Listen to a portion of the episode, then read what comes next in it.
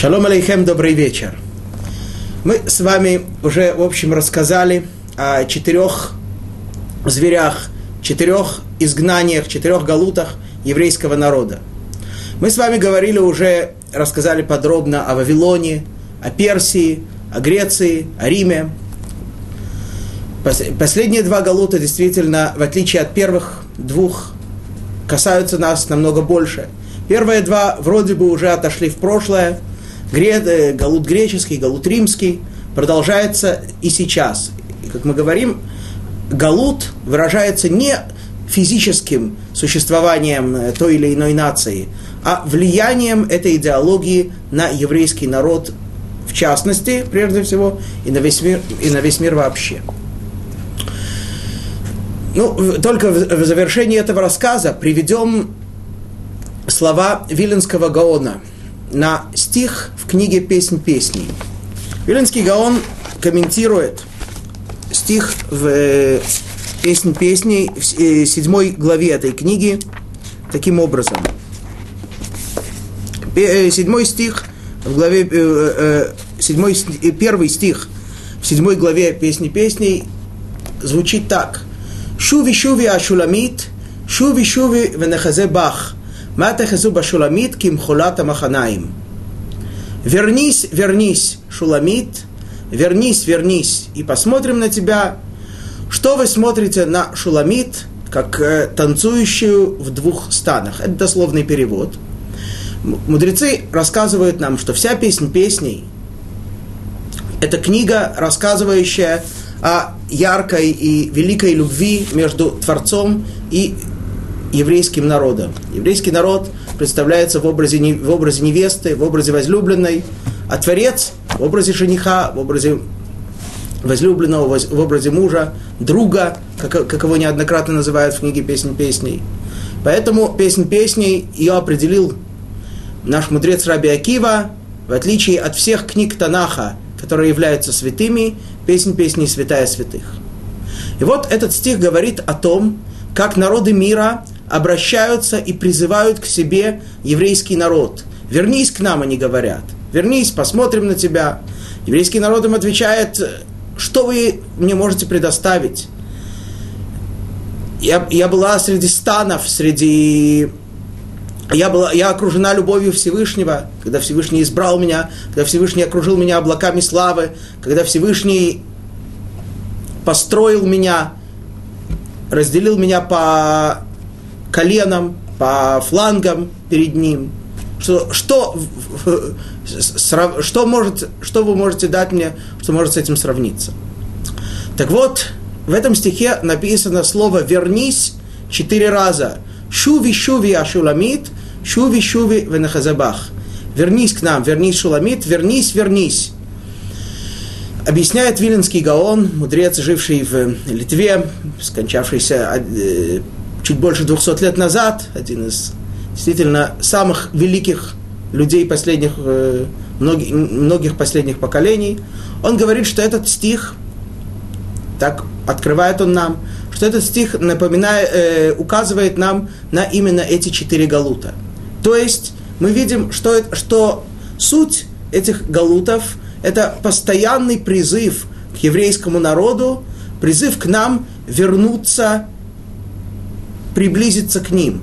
То есть постоянное стремление, вольное или невольное, осознанное или неосознанное, повлиять на нас, приблизить нас к ним, так сказать, э, подчинить наши умы и наши сердца их идеологии. Только обратим внимание, э, это и есть суть этих изгнаний. Обратим только внимание, что четыре раза эти слова, это слово «шуви», «вернись», не написано подряд. Написано дважды «шуви, шуви, ашуламит», и потом снова «шуви, шуви». Э, да?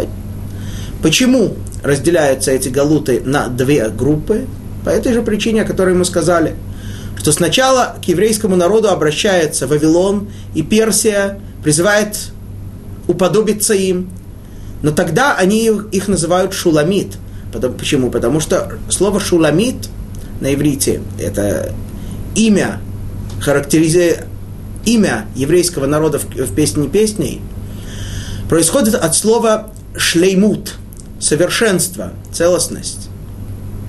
Тогда, во время первых двух галутов, еврейский народ, на взгляд этих, на, на вид окружающих народов, был э, совершенным, целостным. У евреев были пророки, у евреев была особая связь с Творцом, у евреев составлялась, писалась в то время письменная Тора, данная через э, посред, посредством откровения, непосредственного откровения и евреям Творца. Вот. И поэтому здесь эти два, в этих двух первых случаях еврейский народ называется, а, его называют шуламит, что еврейский народ совершенный, целостный. Но потом, когда проходит это время, и как мы с вами говорили, что в начале периода второго храма исчезает пророчество, исчезает и откровение Творца еврейскому, еврейскому народу. И следующие два, призывающие его, э, Шуви, шуви, венахазабах. Давай посмотрим на тебя, что у тебя есть, что, что ты с тобой представляешь. Они, его уже не, а, а, а, они уже не называют нас шуламит. Мы уже, на их взгляд, несовершенные, нецелостные. Однако мы им отвечаем, матехазуба шуламит. Нет, мы остались шуламит, мы остались совершенной, мы остались целостной, мы остались э, святым народом, избранным Творцом. И это никогда не будет изменено. Да, действительно, Творец, мы не то, что изменились, мы не то, что стали другими, несовершенными, не, не, не, не такими, какими хочет видеть, какими мы должны быть. Конечно, это верно, что мы, мы понизились в своем духовном уровне, но тем не менее, мы остались избранным народом, мы остались святым народом, мы остались детьми Всевышнего, как мы говорили в прошлый раз, да, как в Торе написано, дети вы Всевышнему. Поэтому мы на самом деле характеризуем себя как шуламит, как совершенный народ, э, связанный с Творцом, связанный с совершенством.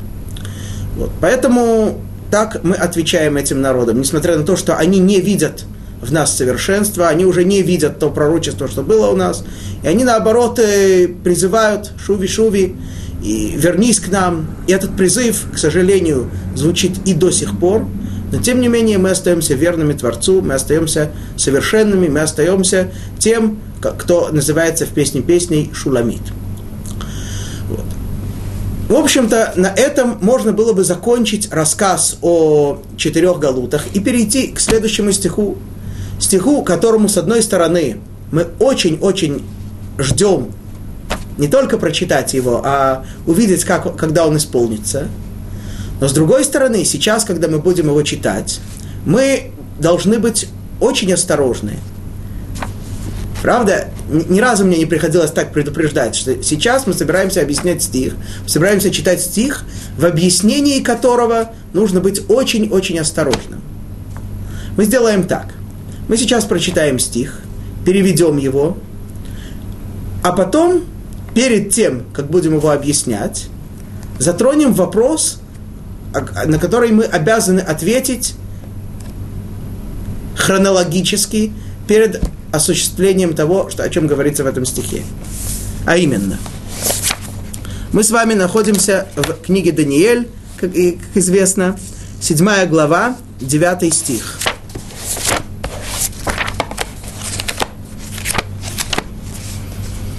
Хазей Гавейт ад дикарсаван рмию – ועתיק יומין יטיב לבושי קטלג חיוור, ושאר רישי כאמר נקי, קרסי שביבין די нур, гальгилоги нур далик.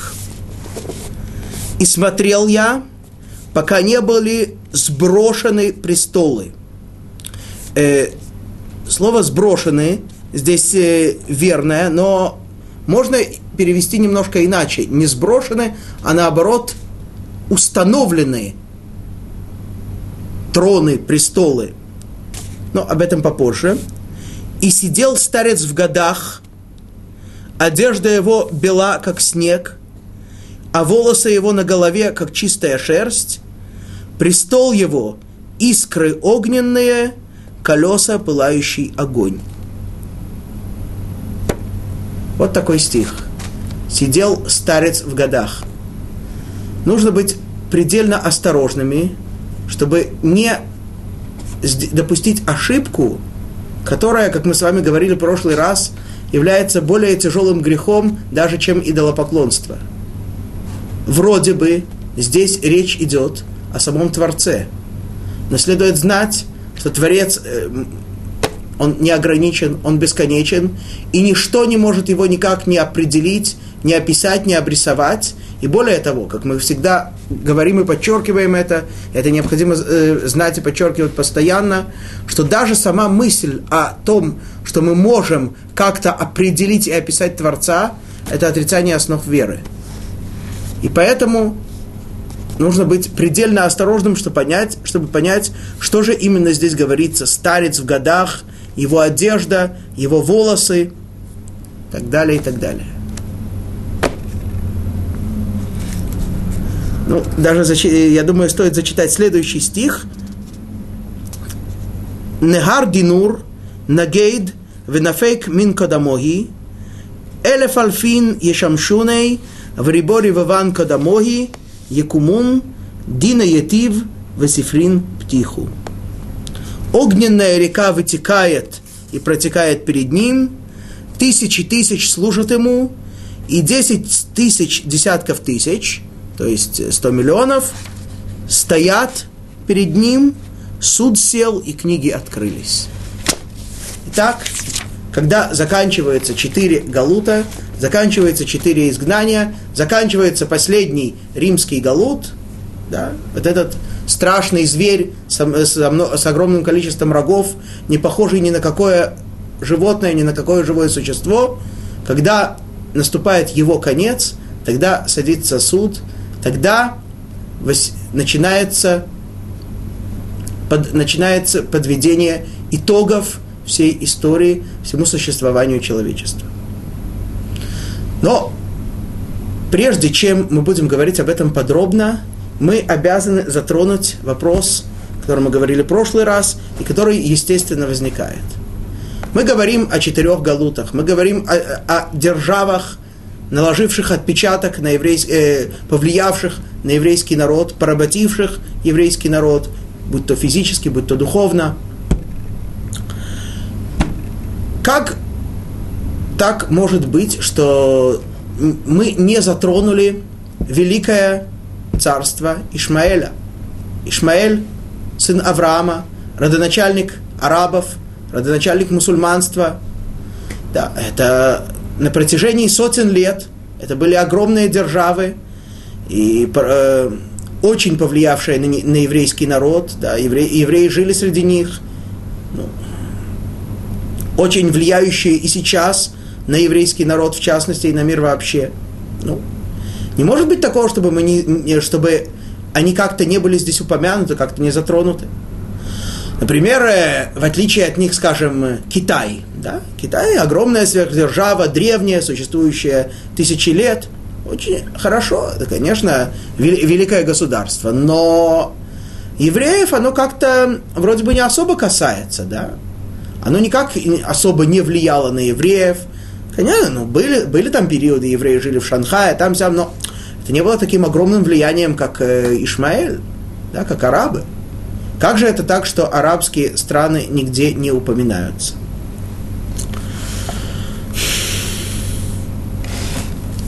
Мы с вами на прошлом уроке уже говорили о том, э, что это не совсем так. Арабские страны, да, упоминаются. Помните, мы с вами говорили, приводили комментарий о том, что 10 рогов на голове у этого диковинного зверя, четвертого зверя Рима, это 10 10 великих держав Ишмаэля, 10 великих арабских держав. Да. Хотя, вот, понятно, что рог, да, как известно, является частью тела. Может быть, не такой жизненно необходимый, не такой принципиальный, но он присоединен к телу, он растет из тела, да, даже из головы, скажем так, и он э, выражает собой силу, выражает собой мощь, да. Как известно, как крупный, так и мелкий рогатый скот, э, когда он хочет кого-то кстати, наказать, кому-то вмазать как следует, он э, пользуется в основном рогами. Ну, бывает, конечно, легается, да, толкает, но в основном рогами. Даже Тора говорит, Тора говорит, если бык забодает человека, если бык забодает другого быка, да, быки в основном бодаются. То есть рог является как бы основной силой, Ишмаэль является в некотором смысле основной силой Эсава. И во всяком случае, он произрастает из Исава, то есть есть какая-то непосредственная связь между Эсавом и Ишмаэлем. Ишмаэль порожден в некотором смысле Исавом. Конечно, не имеется, не имеется в виду сами эти люди, да, мы знаем, что Ишмаэль был сыном Авраама, а Исав был сыном Ицхака, то есть он был его дядей. Тем не менее, как э, идеология, как э, держава, как влияние на мир, влияние э, идеологии Ишмаэля порождена идеология Исава. Это мы с вами видели в прошлый раз уже.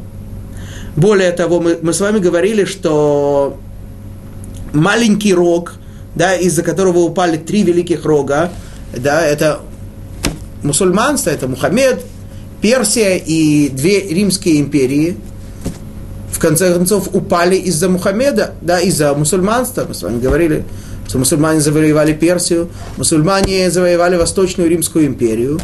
И в наше время мы видим, как э, и Западная Римская империя постепенно населяется ими, постепенно завоевывается ими в той или иной форме. Да. То есть, опять-таки, этот маленький рог произрастает из головы зверя, из головы Исава. Да. Но в отличие от э, да, другие, э, другие рога там были, рога Исава, этот рог, рог Ишмаэля, рог Мухаммеда – но в отличие от других рогов, помните, мы с вами говорили, чем этот рог маленький отличается от остальных? Как мы здесь читали? Что в этом роге были глаза, подобные глазам человеческим, и уста, которые говорили высокомерно. Да? То есть этот рог выражает собой не просто уже физическую силу, чи- чисто физическую, чисто материальную разрушительную силу. Он выражает собой некоторую мудрость, выражает, выражает собой не, нечто духовное, и при этом уста, говорящие высокомерно, уста, произносящие, как мы говорили в прошлый, прошлый раз, меня послал Творец. Да, то есть, э, следует тоже понять, что в отличие от самого Исава, который не говорит, рога которого не провозглашают, что их послал Творец, этот да провозглашает, что его послал Творец. Да? Опять-таки, надо понять, чем этот рок лучше других, как он связан с Исавом. Вот. Однако, э, собственно говоря, связь Исава и Ишмаэля мы встречали и раньше. Помните, мы говорили про сон на Навуходнецера, да? он, который видел огромную статую, которой верх был золотой, потом серебро, медь. Вот. А что было в самом низу? Помните?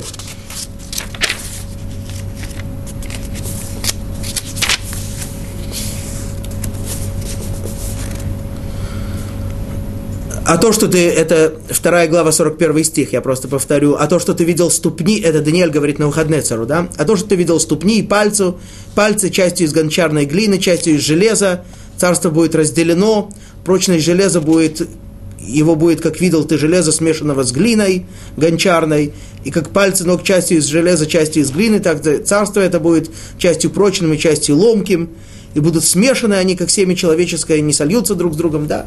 Есть смесь, Так, если в Галутах, вопрос, если в Галутах дело во влиянии идеологии, то вавилонская астрология, название еврейских месяцев и Персия, нынешний Иран с его атомной страшилкой, тоже идеологически представлены сегодня.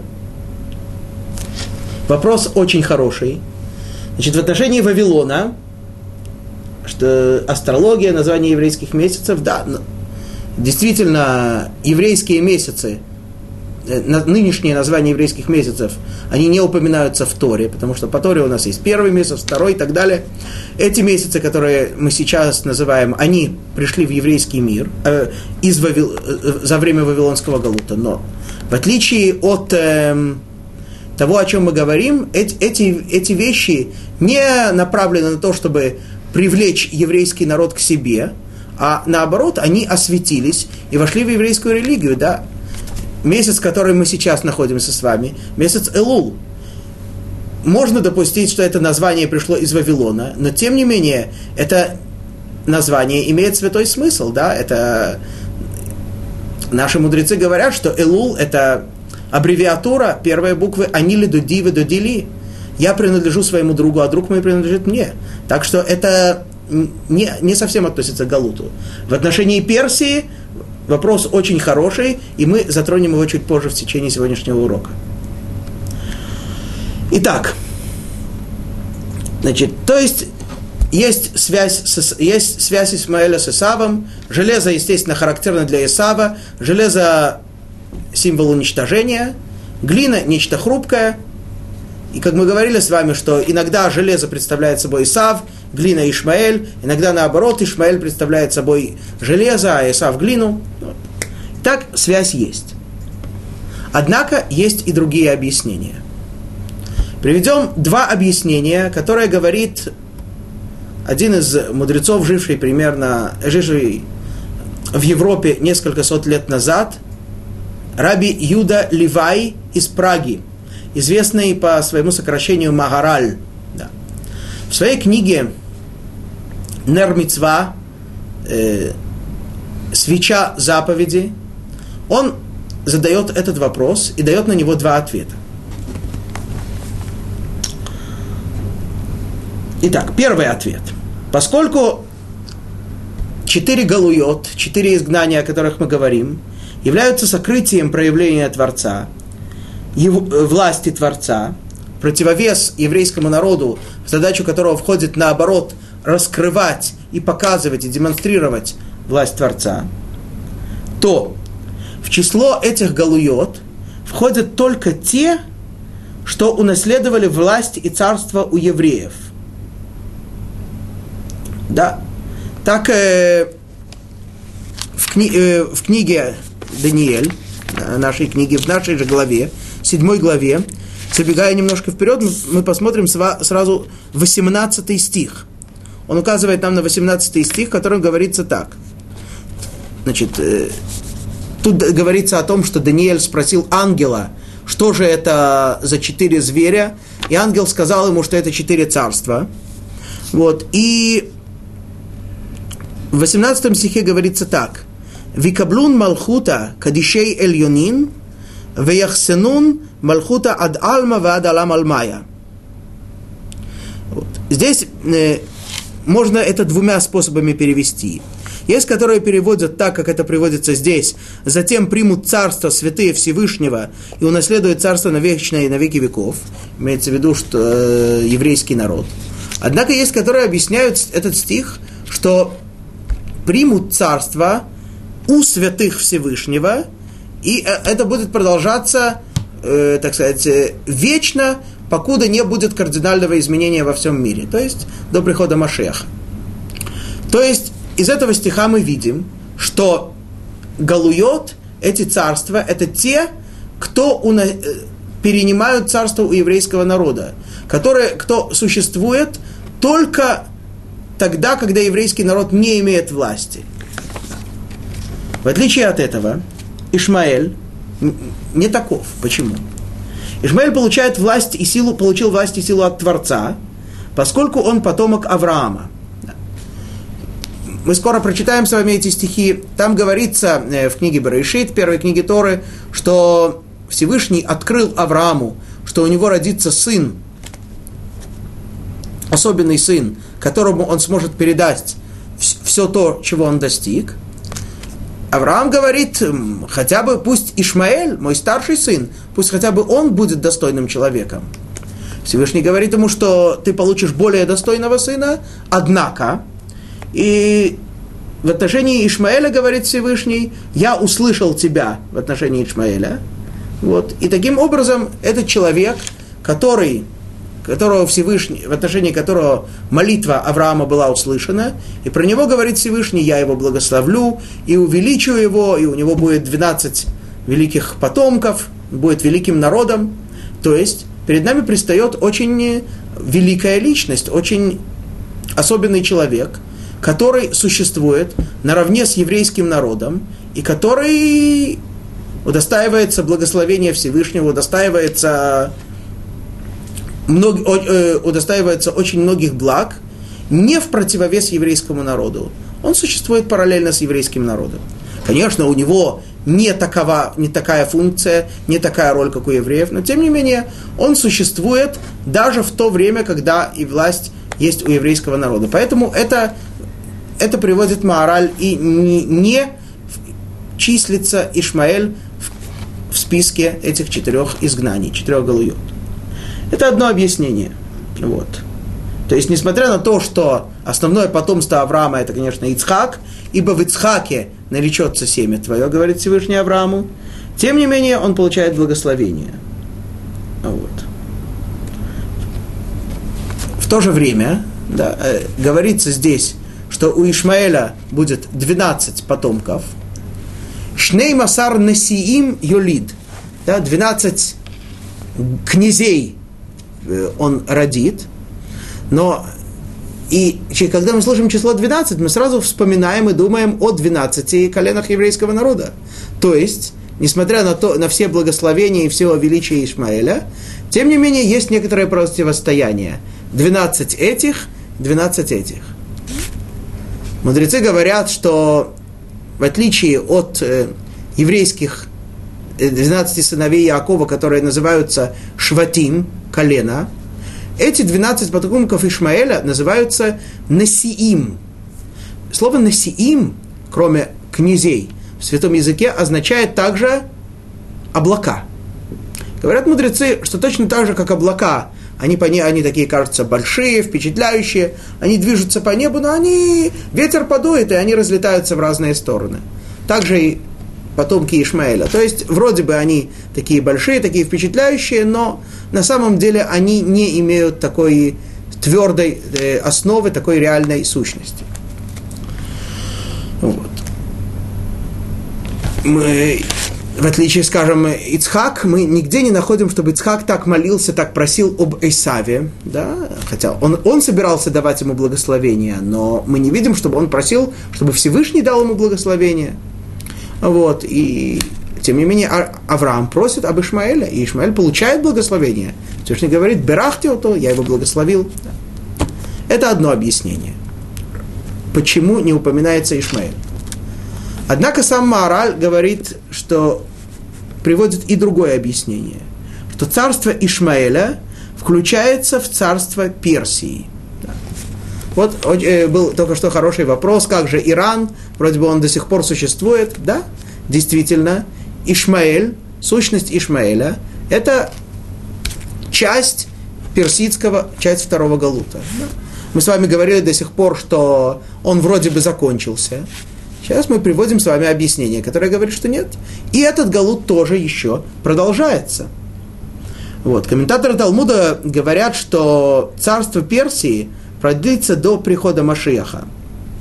Так, э, упомяну об этом только вкратце, в трактате Авудазара, трактат, рассказывающий о законах идолопоклонства, есть в начале очень длинный интересный рассказ о том, как в будущем Всевышний будет э, подводить итог существования, э, итог э, поведения всего мира, будет раздавать награды и наказания, вот, и призовет все народы, чтобы те предъявили то, что они сделали, и то, ради чего они существовали.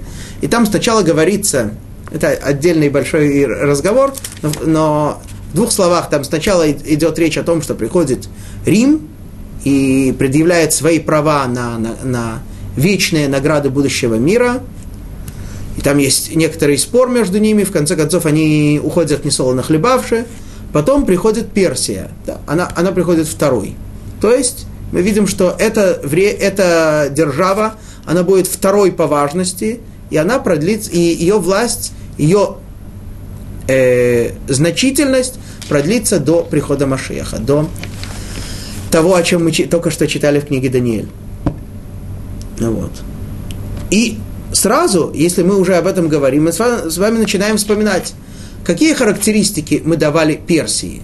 Да, мы говорили, «Веара цайтатогу вавогу» Слово «богу» – нестройность, это то, что характеризует Персию.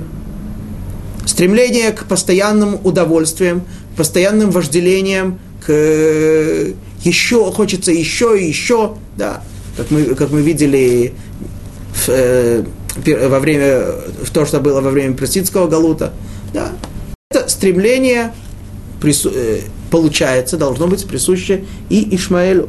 Погоня за удовольствиями, погоня за вожделением. Если мы подведем промежуточный итог, получается немного странная картина. Да. С одной стороны, мы, мы видим мнение, что Ишмаэль это такой вроде бы великий человек, э, так сказать, с, существующий наравне с э, еврейским народом, ну, чуть, э, чуть ли не наравне, чуть, чуть ли не наравне с евреями, да. А с другой стороны, э, эта связь с Исавом связь, произрастает из Рима, и, порожденная идеологией кровопролития, идеологией, идеологией убийства. И, так, сразу два вопроса поступило. Спрашивает, представьтесь. Стоп, так мы сейчас в двух галутах. Вопрос очень хороший, но действительно в, э, в соответствии с этим вроде бы получается, что мы находимся сейчас в, а, а, в Эдомском, Эсавском галуте, римском галуте, но тем не менее и галут Ишмаэля существует. Да? Получается, что мы, есть у нас и то, и другое одновременно. Но, но это не должно вас удивлять. Мы же с вами сказали, что и греческий галут еще не закончился.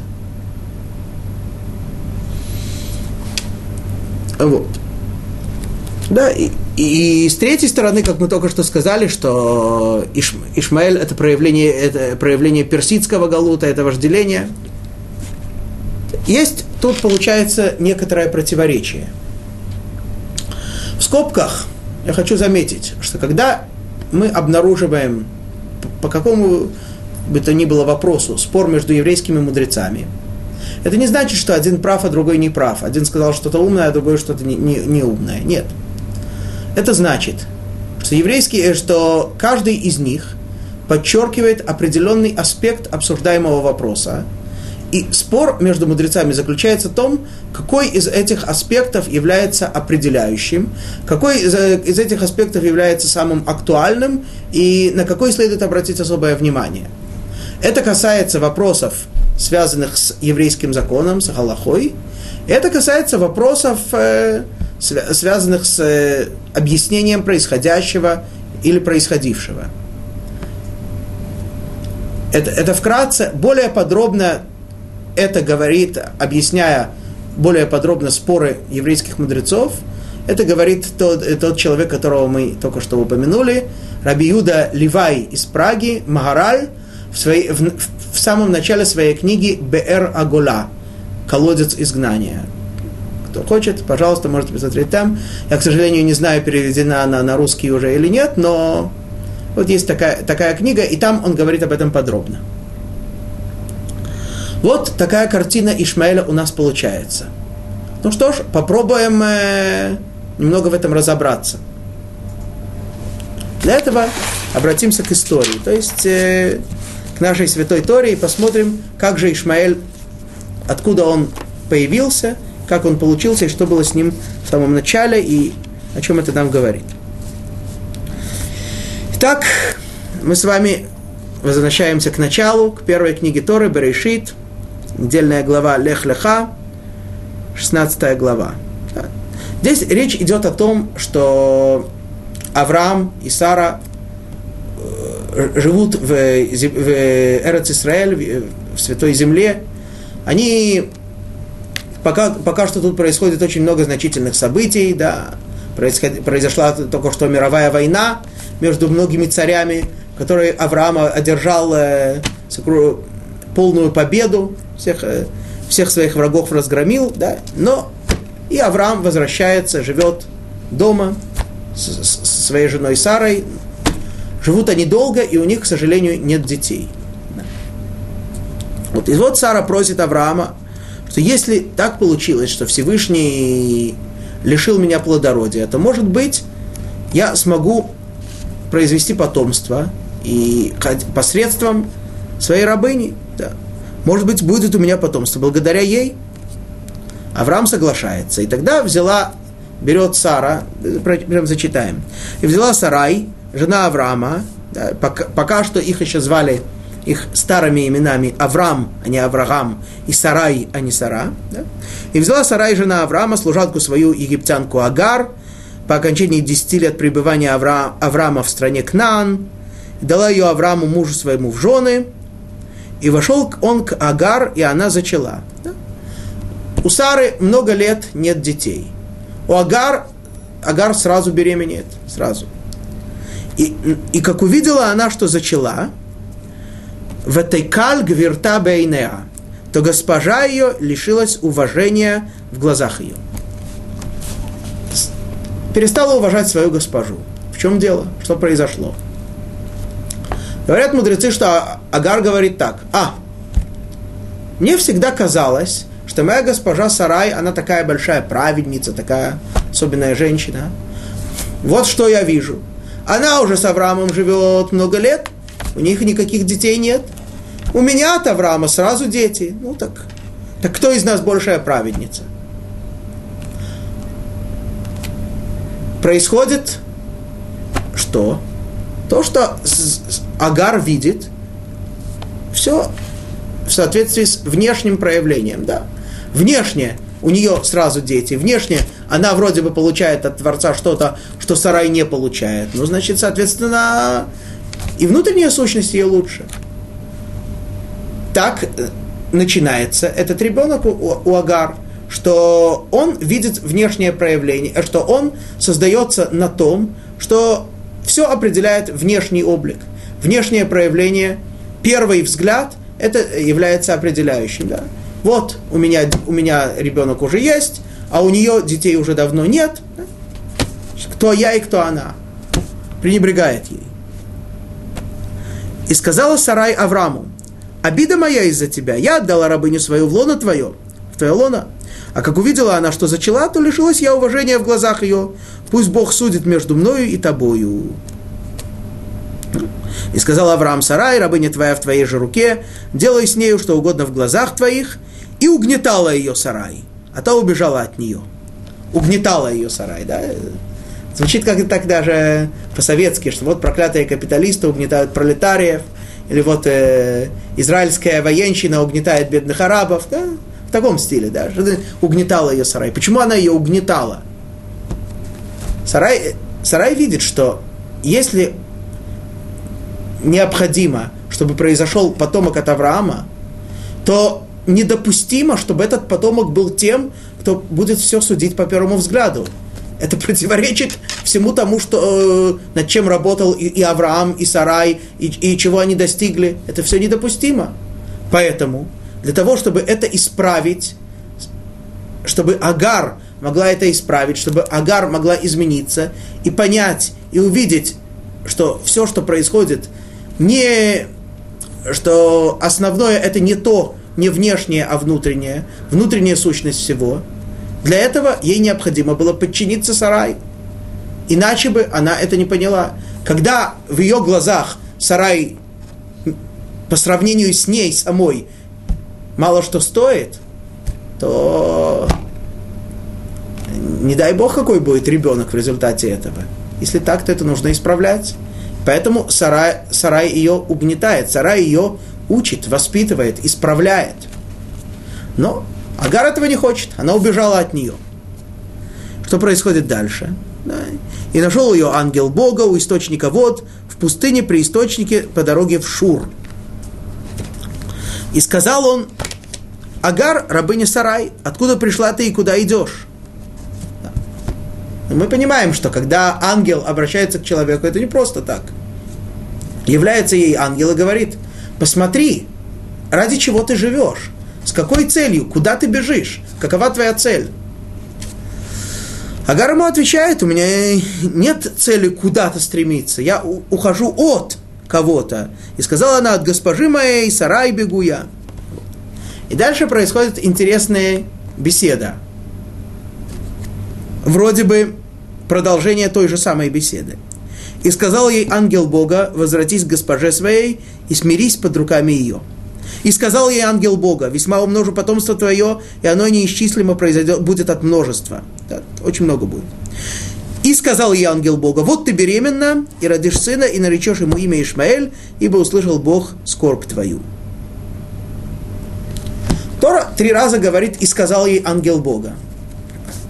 Достаточно было бы написать, и сказал ей, и сказал, зачем повторять три раза, что это ангел Бога. Открывает нам устная Тора, это было три разных ангела. А один не мог это все сказать, не запомнил бы столько текста, что надо было три. Здесь мы видим три ступени, так сказать, э, три возможности, предоставленные Агар. Она говорит ангелу, я вот убегаю от э, сарая, я не могу, не, не могу быть подчинена ей. Это недопустимо. Я, я, я так э, не, не могу так жить. Говорит ей ангел, нет. Идеальный вариант будет, если ты действительно будешь знать свое место, если ты будешь действительно подчиняться своей, своей госпоже, и тогда все будет идеально. Это должно быть самой целью сейчас. Найти, знать свое место, найти свое место, подчиниться своей госпоже. Агар отказывается. Приходит второй ангел и говорит, хорошо, просто так ты не понимаешь, ради чего это нужно, ладно? Я тебе обещаю награду, у тебя будет много потомства, бесчисленное потомство. Но Агар говорит, нет, это тоже недостаточно. Это такая абстрактная награда. Когда это еще будет? Третий ангел ей говорит, вот сейчас ты будешь беременна, и сейчас у тебя родится сын, и этого сына будут звать Ишмаэль, ибо Всевышний услышал скорбь твою, или другое объяснение, молитву твою, страдания твои. Хорошо, абстрактные обещания ее не удовлетворяют, говорит ей Всевышний, сейчас ты будешь беременная. Что значит ты будешь? Она уже беременная. Объясняют, объясняют комментаторы, что объясняет Талмуд, что а, первый ребенок у нее был выкидыш. Да. Такой ребенок, как мы сказали, который был создан изначально и в самом его начале существования в утробе матери, он существует, смотря на все внешне, смотря на все первым взглядом, такой потомок у Авраама быть не может, недопустим сын такой Авраама. Поэтому она значит, э, происходит выкидыш, но вот сейчас, говорит, у тебя зачнется, э, э, у тебя снова будет ребенок, ты снова будешь беременна, у тебя будет ребенок. И он родится, его буду звать Ишмаэль. Однако, поскольку ты не, не, не согласилась подчиниться, не согласилась пойти и найти свое место, то какой это будет сын? Говорит Тора, и будет он дикарь-человек, рука его на всех, а рука всех на него, и перед лицом братьев, всех братьев своих разместится он. Характеристика не самая лесная. Будет он дикарь-человек.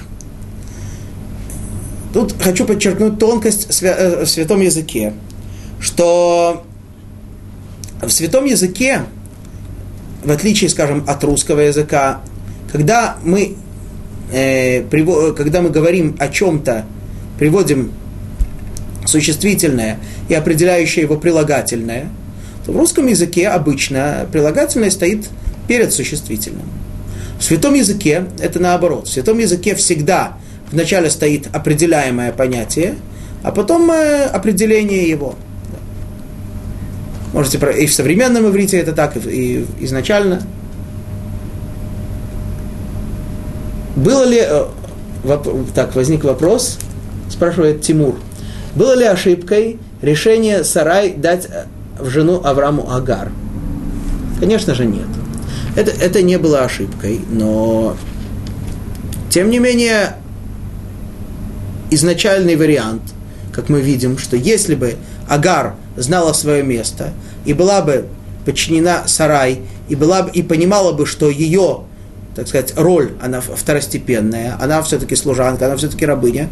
Кстати, следует знать, что Агар не была какой-то такой э, незначительной женщиной, она была дочерью фараона, и про нее говорят, которая, И фараон сам, видя чудеса, произошедшие с Авраамом, сказал, пусть моя дочь будет рабыней в этом доме, чем, лучше, чем госпожой в другом. То есть э, это непростой шаг. Да? Более того, мудрецы говорят, что все поступки ее были угодные, как воскурение. Да. То есть э, понятно, что Агар э, была непростая женщина. И, и если бы она действительно знала свое место и исполнила свою роль, это было бы идеально. Поэтому этой э, ошибкой со стороны Сарай, конечно, не было, но, но а, Агар, к сожалению, не исполнила той роли, которую должна была бы исполнить. Вот. И вот э, в святом языке, как мы говорим, всегда определение следует до определяемого понятия. Да. Так если бы это был человек-дикарь, да, дикий человек, то нужно было бы сказать «Вегуие Адам Пере». Да, так, так правильно. Человек дикий. В Торе написано наоборот. «Вегуие Пере Адам», что значит, что будет он дикостью очеловеченной. Да? Немножко впечатляет, впечатляет. То есть суть его – это дикость, это дикарство, но она будет все-таки какой-то иметь человеческий облик, очеловеченный немножко. Нам слишком часто приходится это видеть. Вот. Рука его на всех, а рука всех на него. Что это значит, что он будет, так сказать, всех грабить, он будет всех завоевывать, на всех нападать все его будут ненавидеть, все будут с ним бороться, и тем не менее он расселится среди всех. Разве не актуально? Более чем. Вот так это происходит. То есть э, есть некоторое постоянное колебание. То есть, с одной стороны, мы видим, что Агар, у нее есть очень много достоинств, и она была во многом очень праведной, и могла бы быть иде, идеальной, действительно, идеальной служанкой, идеальной помощницей Аврааму и Сарай, Аврааму и Саре, да, но, к сожалению, она этого не избрала, и поэтому у нее получается вот такой результат. Дикость человеченная – это ее потомок. Кстати говоря, мы уже упомянули, что его будут звать Ишмаэль. Что это имя значит? Ишма Кель – услышит Всевышний – что Всевышний услышит? Вопрос э, вроде бы лишний, потому что сама Тора на это отвечает, да? В, сам, в, том, в том же самом стихе говорит Тора, ибо услышал Всевышний твою скорбь, твою молитву. Это простое понимание, да, то есть почему его называют Ишмаэль? Потому что Всевышний услышал ее голос. Однако, в книге Зоар, одной из самых основных книг, э, открывающих нам тайны скрытой части Торы, составленной мудрецом э, Мишны Раби Шимоном Барихай, там приводится, как ни странно, другое объяснение этого имени. Там говорится так, что перед приходом Машеха его потомки будут очень угнетать еврейский народ, и тогда, когда еврейский народ возопит ко Всевышнему, Всевышний услышит их. То есть Всевышний услышит евреев. Поэтому его и называют Ишмаэль. Это уже тоже говорит о большом-большом контрасте, который находится в, это, в этой личности. С одной стороны, Всевышний, его имя, его сущность, Всевышний слышит вроде бы его, его мать, его молитву. Да, мы сейчас увидим с вами, что и его молитву Всевышний услышал. С другой стороны, он будет приносить страдания, и Всевышний услышит тем не менее услышит молитву тех, кому он приносит страдания. Куда уж больший контраст. А вот. Дальше Тора говорит о том, что Всевышний открывается Аврааму и дает ему повеление заключить с ним завет посредством обрезания. Да, и тут он ему открывает, что у него родится сын, который будет, который унаследует весь его путь. И Авраам говорит, Лу Ишмаэль Елефанеха. Пусть даст Бог, чтобы Ишмаэль был, жил праведной жизнью, исполнил ту роль, которую он предназначен, то есть был бы праведным человеком.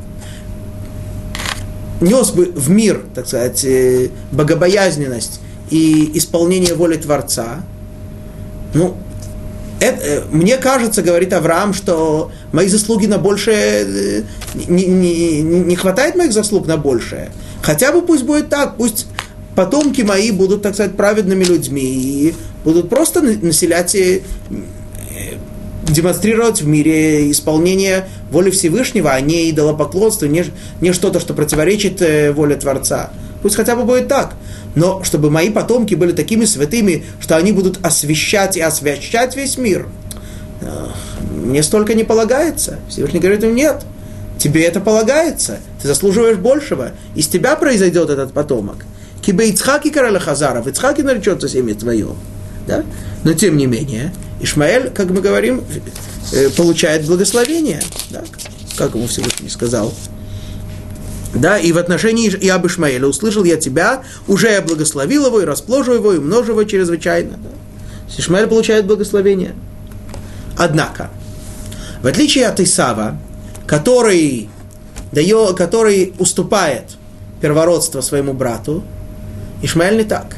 Ишмаэль постоянно претендует на это первородство. Он утверждает, что он первенец, и он на это претендует. В следующей недельной главе Вайра, это в, в главе 21, тут э, говорится так, 10 стих, э, 9 стих, «И увидела Сара, что сын Агар египтянки, которого та родила Аврааму, насмехается». Слово «насмехается» – «мецахек», мудрецы объясняют, что она увидела, что он занимается идолопоклонством, он занимается недостойной личной жизнью, и он занимается, пытается заниматься кровопролитием. Говорит Мидраш, что Ишмаэль с Ицхаком часто спорили о том, кому принадлежит наследство их отца Авраама, кому будет принадлежать святая земля, на которой э, обещана Аврааму и его потомству. Дальше говорят мудрецы, что Ишмаэль предлагал Ицхаку выйти в поле. Они выходили в поле. И тут Ишмаэль брал лук и стрелы и стрелял, пытаясь убить, убить Ицхака. А когда тот ему возмущался и говорил, что ты такое делаешь, он говорит, я просто играю, это понарошке, это не на самом деле. Более чем актуально. Вот. Да, это, говорит, понарошку стреляет в него. И Сара, как, говоря, как открывает нам Тора, достигшая большего уровня пророчества, чем Авраам, говорит э, Аврааму, нет, гони эту рабыню и ее сына, они с моим сыном не унаследуют, они наследство с моим сыном не могут делить, они ничего здесь не могут получить, вместе они быть не могут. Да. Мы видим, что в отличие, скажем, от Якова, который растет с Исавом бок о бок десятки лет, Сара говорит нет. Ишмаэль с Ицхаком вместе быть не могут, отошли его. Авраам Ему, конечно, жалко очень. Он думал, что Ишмаэль все-таки будет жить не так, как сейчас, но он вынужден его отсылать. И он его отсылает. Дальше Тора рассказывает, что они, они пошли там, шли по пустыне с Агар, у них закончилась вода, и Ишмаэль э, заболел и начал умирать. И тем не менее, и Агар молилась, и тем не менее, и Ишмаэль молился, и Всевышний внял молитве Ишмаэля и услышал его. Башер Гушам – таков, какой он. Что это значит? Открывает нам э, устная Тора, что когда ангелы видели, что Ишмаэль умирает, и Всевышний хочет его спасти, они сказали ему, «Э, Владыка миров, как же это можно? Ты посмотри, что его потомки будут с э, твоими детьми делать. Мидраш приводит э, то, что история, которая была во время Вавилонского Галута, когда евреи евреев угоняли, и они просили, чтобы их гнали через э, Ишмаэль, чтобы те как-то отнеслись с ним более милосердно, более по-братски, да, а Ишмаэль вроде бы показал себя очень заботливым, они принесли им поесть, попить, на самом деле еда была очень соленая, а вместо воды, вместо питья они им принесли просто наду, э, очень сильно надутые воздухом э, бурдюки, и, как, и евреи просто э, вместо того, чтобы напиться и утолить жажду, они умирали от жажды и задыхались. В общем, э, но мы, живущие в наше время, не нуждаемся в этом рассказе для того, чтобы понять ангелов, да? Мы видим, э, как ведут себя потомки Ишмаэля по отношению к детям Всевышнего. Тем не менее, Всевышний говорит, сейчас он какой? Он праведный, значит, ему полагается спасение. Несмотря на то, что будет, сейчас он праведник, ему полагается спасение. То есть, действительно, в тот момент Ишмаэль праведен. Далее мы видим, после этого Ишмаэль начинает спор с Ицхаком. Ишмаэль говорит Ицхаку так, смотри, тебе, опять-таки, спор о святой земле, спор о наследстве. Смотри, тебе сделали обрезание в 8 дней. Ты был младенцем, ничего не помнишь, ничего не мог сказать, не мог э, возразить, ничего не это. Мне было 13 лет. Я сознательно, я добровольно пошел на это. Ну, значит, э, моя заслуга больше. Мне полагается наследство Авраама больше. То есть, опять-таки, речь идет о духовной заслуг, духовных заслугах, и в результате этого духовном наследстве, наследстве Святой Земли. Ну вот. Ицхак ему отвечает, нет, э, ты, ты, ты хочешь меня этим, так сказать, на пон взять? Вон, э, ты, так сказать, э, всего одним органом пожертвовал для Всевышнего. Если Всевышний мне скажет, принеси всего себя в жертву, я это сделаю.